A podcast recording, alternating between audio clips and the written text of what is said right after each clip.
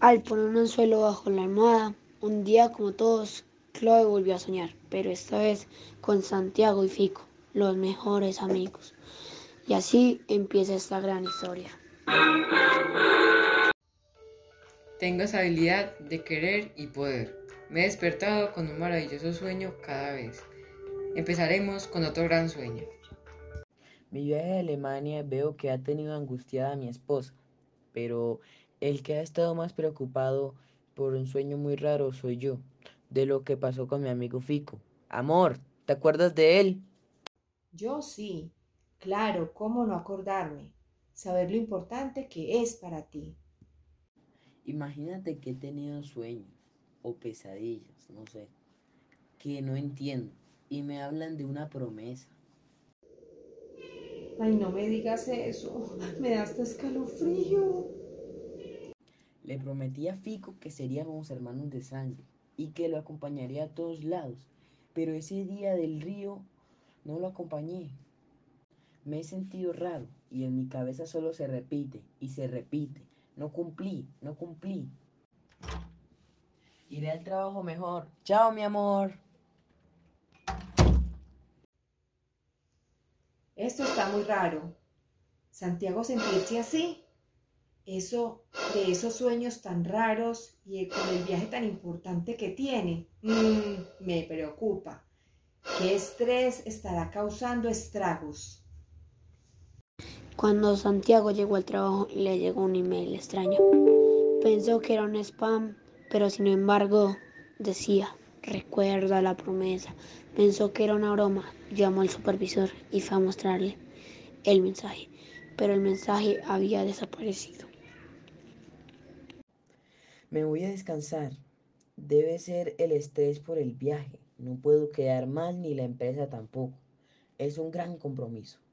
Santiago fue a su café preferido y se puso a leer un libro.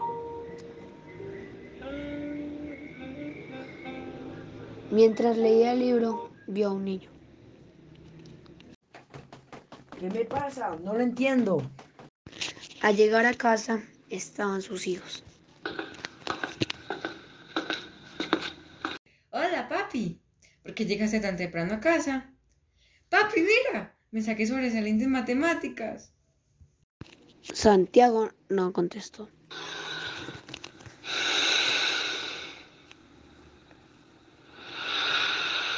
Mejor esperamos a mamá.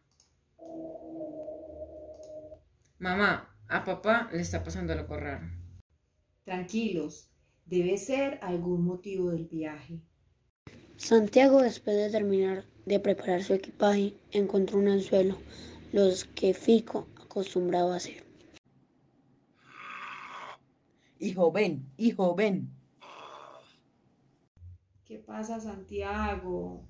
Son las 4 de la mañana. Pepa ha estado mirando mis cosas. Mira, es uno de los anzuelos de Fico. Papá, nunca lo había visto. Nunca lo había. Basta ya. Si Pepe dice que no ha tocado nada, es porque no ha tocado nada. No lo ha hecho. Él no es mentiroso.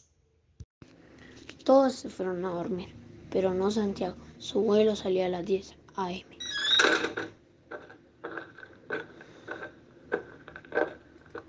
Se fue para el aeropuerto. A las 7 a.m.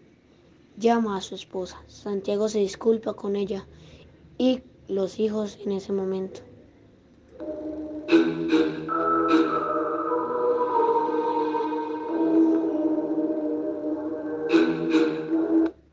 Santiago gira la cabeza y observa al misterioso niño y empezó a seguirlo.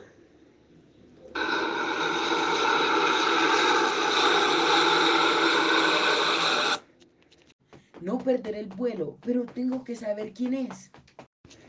Ese niño era Fico, su gran amigo, así tal y como lo recordaba.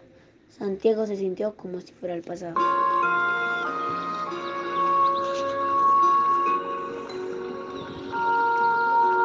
¿Recuerdas por qué nos hicimos hermanos de sangre? La corriente estaba fuerte y era mejor pescar desde la orilla. Además, tú no sabes nadar, Santi. Hoy cumplo la promesa, mi querido amigo.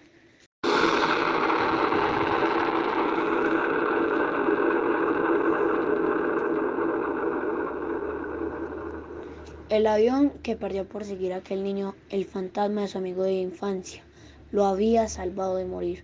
Rápido cogió un taxi, llegó a casa.